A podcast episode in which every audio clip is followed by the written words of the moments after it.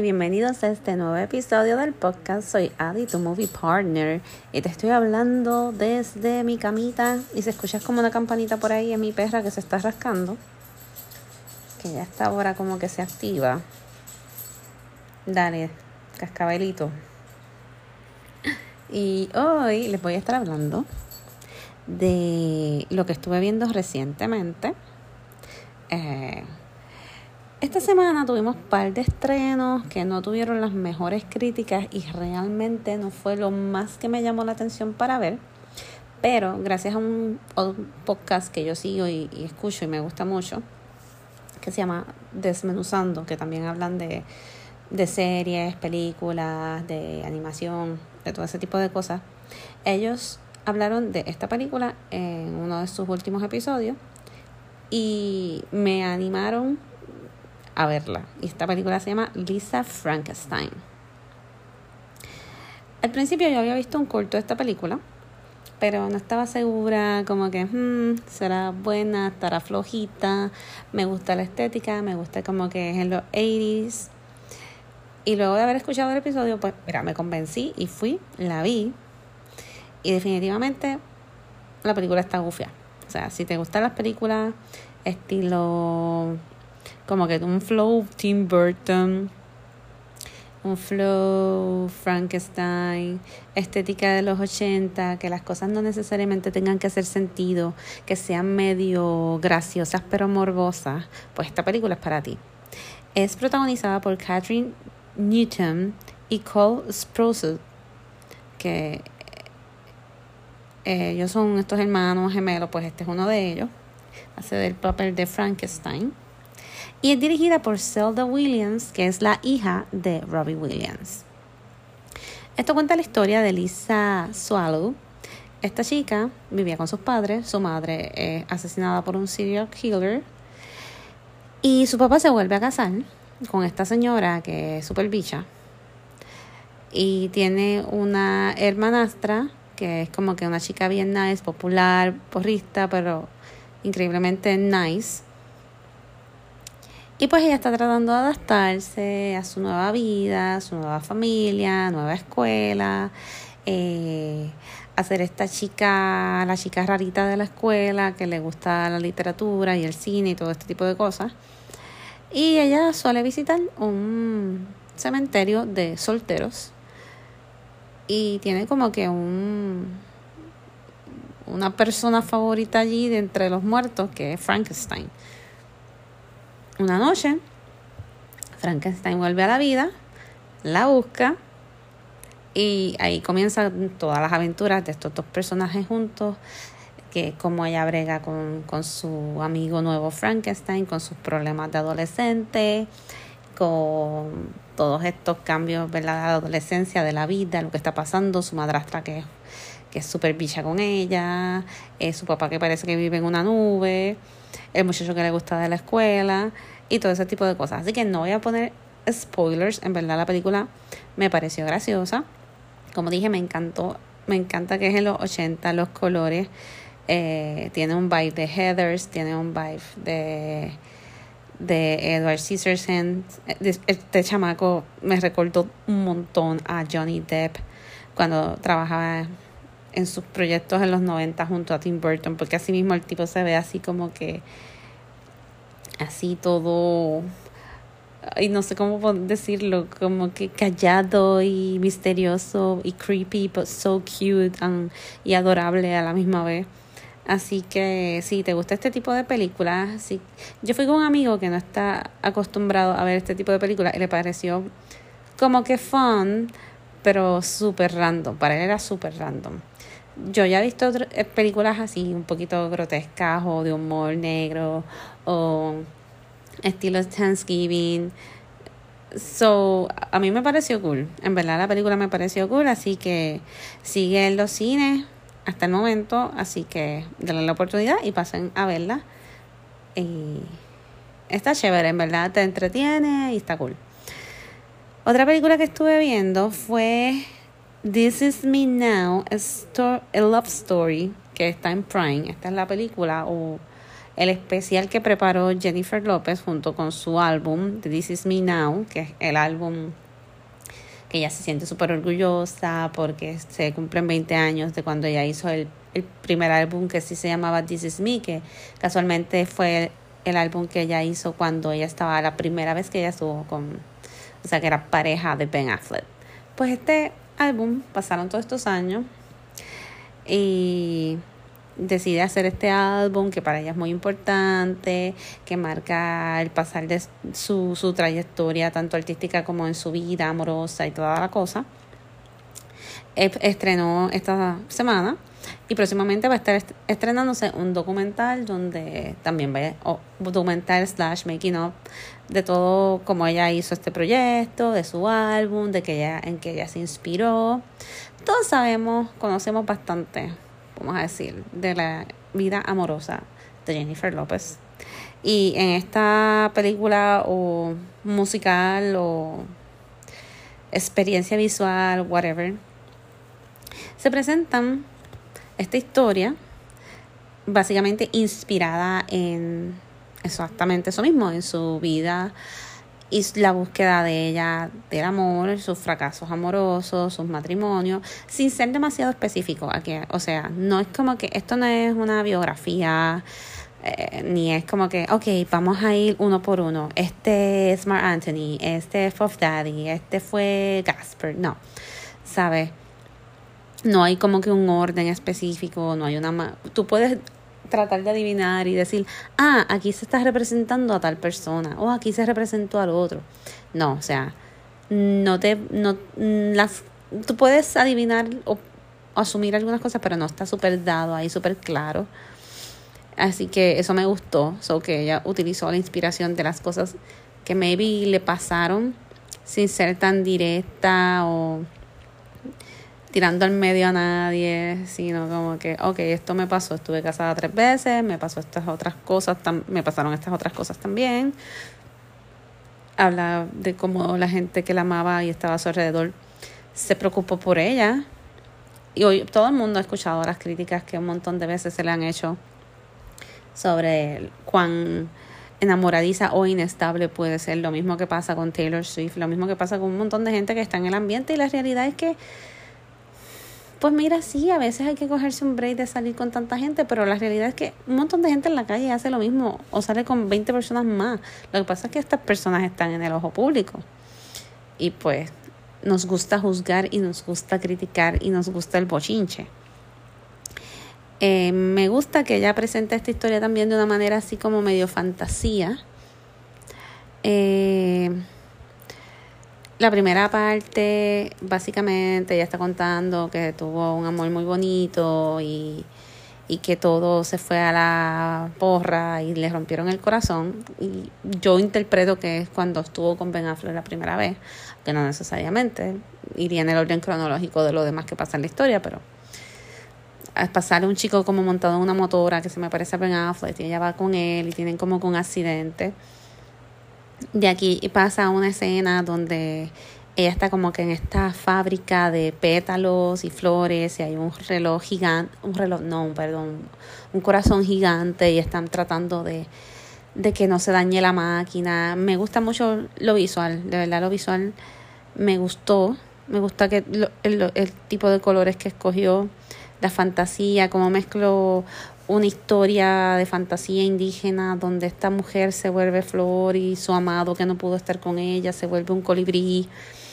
También mezcla los signos del zodiaco, están como que los astros mirándola desde arriba y tratando de de alguna manera ayudarla dirigirla o observar simplemente lo que está haciendo y todos estos signos zodiacales son representados por un montón de personas famosas como Sofía Vergara, Post Malone, etcétera.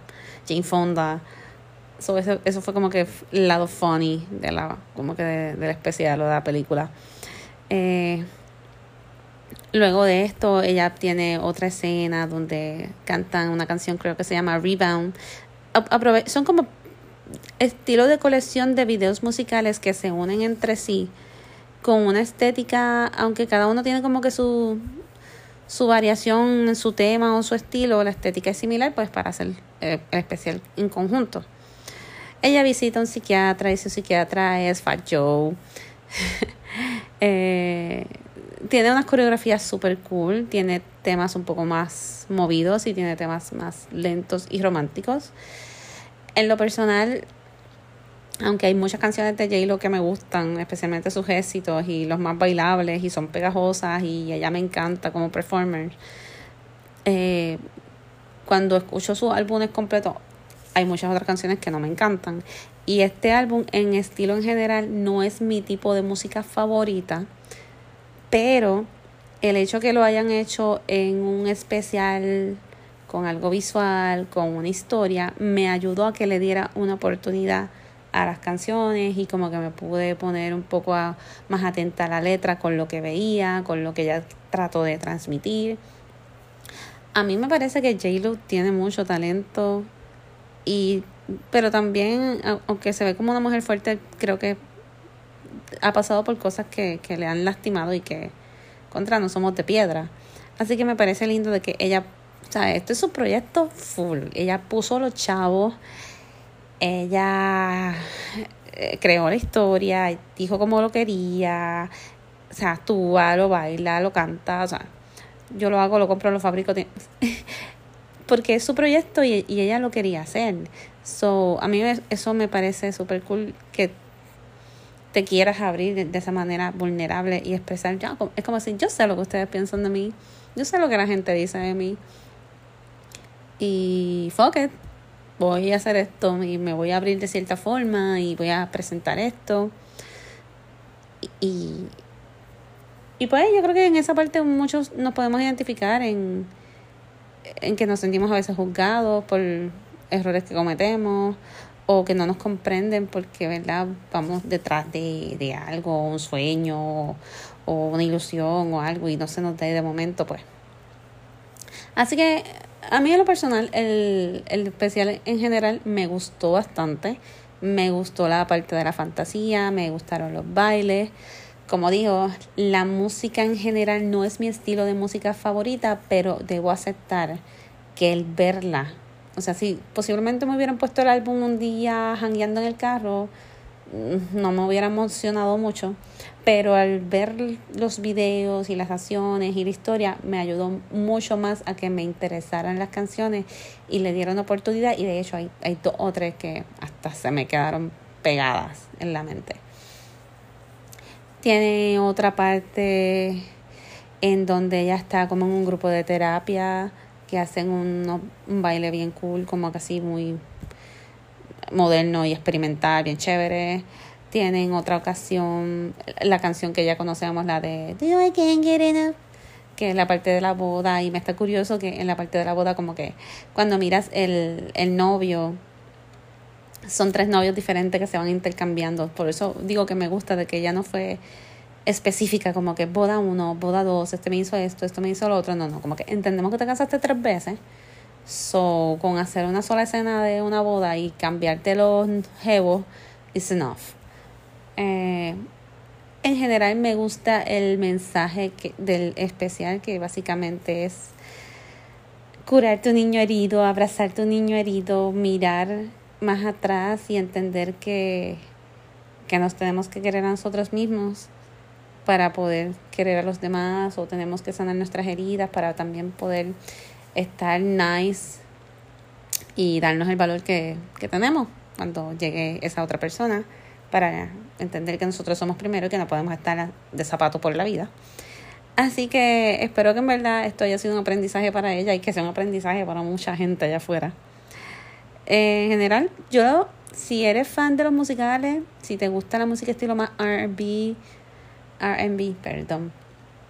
Y te gusta J-Lo, los performances, los videos. Me gusta verla en este, en este, en este flow, fantasía. Aunque es como más un drama, pero con los elementos más simbólicos que ella le puso y de fantasía y la estética de. Me gusta porque creo que una de las películas que más me han gustado de Jennifer López es The Cell. Y que es una película donde ella entra a la mente. Si no la han visto, mano, tienen que verla porque es de lo mejor. Es esta película donde ella básicamente entra a la mente de un asesino y ve de esta persona con problemas que ahora mismo tiene a, a, alguien, creo que es una chica secuestrada, y ella entra a su mente para poder adivinar dónde está la muchacha. Y ella ve, su mente es un mundo increíble. O sea, me encanta. Esta película tiene una parte visual bien brutal. Y me gustó mucho verla en eso y siento que en todos estos años nunca la había vuelto a ver en algo así. Sí, ha hecho muchos papeles de acción o de policía o comedias románticas, etcétera, pero no la había visto en algo más simbólico, vamos a decir, o con elementos de más fantasía. Eso me gustó. Así que yo encuentro que está súper cool. A mí me gustó, me entretuvo. Lo encontré bonito. Es sencillo, no es realmente tan largo. Así que. Y por último, algo que, que me tiene tan orgullosa. Este. El mismo día que vi el especial, estuve con, con mi sobrino un rato. Y. Mi sobrino está súper pompeado con, con Star Wars nosotros nos fuimos unas vacaciones, toda la familia nos fuimos para Disney y él regresó ridículamente pompeado con Star Wars. En mi familia nadie es fanático de Star Wars y ustedes, si han escuchado mi podcast anteriormente, saben que aunque yo, porque siempre lo he dicho, aunque yo respeto mucho Star Wars, me parece súper importante la historia del cine, me parece súper cool, icónico la moda, los monstruos, eh, todo lo que representó especialmente sus películas, las primeras películas, eh, la tecnología que utilizaron, las respeto y las miro, pero es una película que cuando yo me siento a verla, fuera de tratar de enfocarme en esos detalles que son los efectos especiales o los monstruos o la ropa, me aburro. Pues el chico volvió súper fanático y me dice, Titi, quiero ver una película de Star Wars. Y yo, ah, los muñequitos. No, la película. yo, ok. Pues escogió una de las películas. La vimos un ratito. Y después lo quito y dijo, no, Titi, yo quiero ver esto. Boom. Era este programa documental que tiene Disney Plus. Yo no tengo Disney Plus, en verdad. Pero sé que tienen muchos documentales y cosas como making ups de diferentes película o de la historia de Disney y a él le encanta ver estos shows. Él se quedó tan atento viendo cómo se hacía todo, o sea, los efectos especiales, las marionetas. Él cogía sus juguetes y trataba de imitarlo y yo me sentía como que, ah, so proud. Como que, ay, qué lindo, o sea, como que en parte yo puedo entender que por lo mismo que él, o, o quiero entender según yo, por lo mismo que él le llamó maybe tanto la atención a Star Wars, es porque le llamó la atención la producción, o sea, todo lo que cool hicieron todo esto, que es lo que, bueno, yo lo dije en el podcast anterior, no, creo que el primero de enero, el primero que hice para enero, yo salí fascinada del mundo de Star Wars, de, de los estudios de Disney, de que yo dije, Ay, a mí no me gusta esta película, pero esto está cañón está brutal. Así que, qué lindo. Nada. Eh, sigue el cortometraje en el que participé. Esta es la, última oportunidad que tienes para verla. Es el próximo fin de semana, próximo domingo, en Cine Más Corto. Estamos presentándonos en la segunda tanda. Así que vayan para allá a apoyar el cine local. Y, y van a venir otras cositas por ahí pronto. Así que Gracias como siempre por prestarme sus oídos un ratito. Espero que esté muy bien. Estaremos conectando pronto. Bye bye.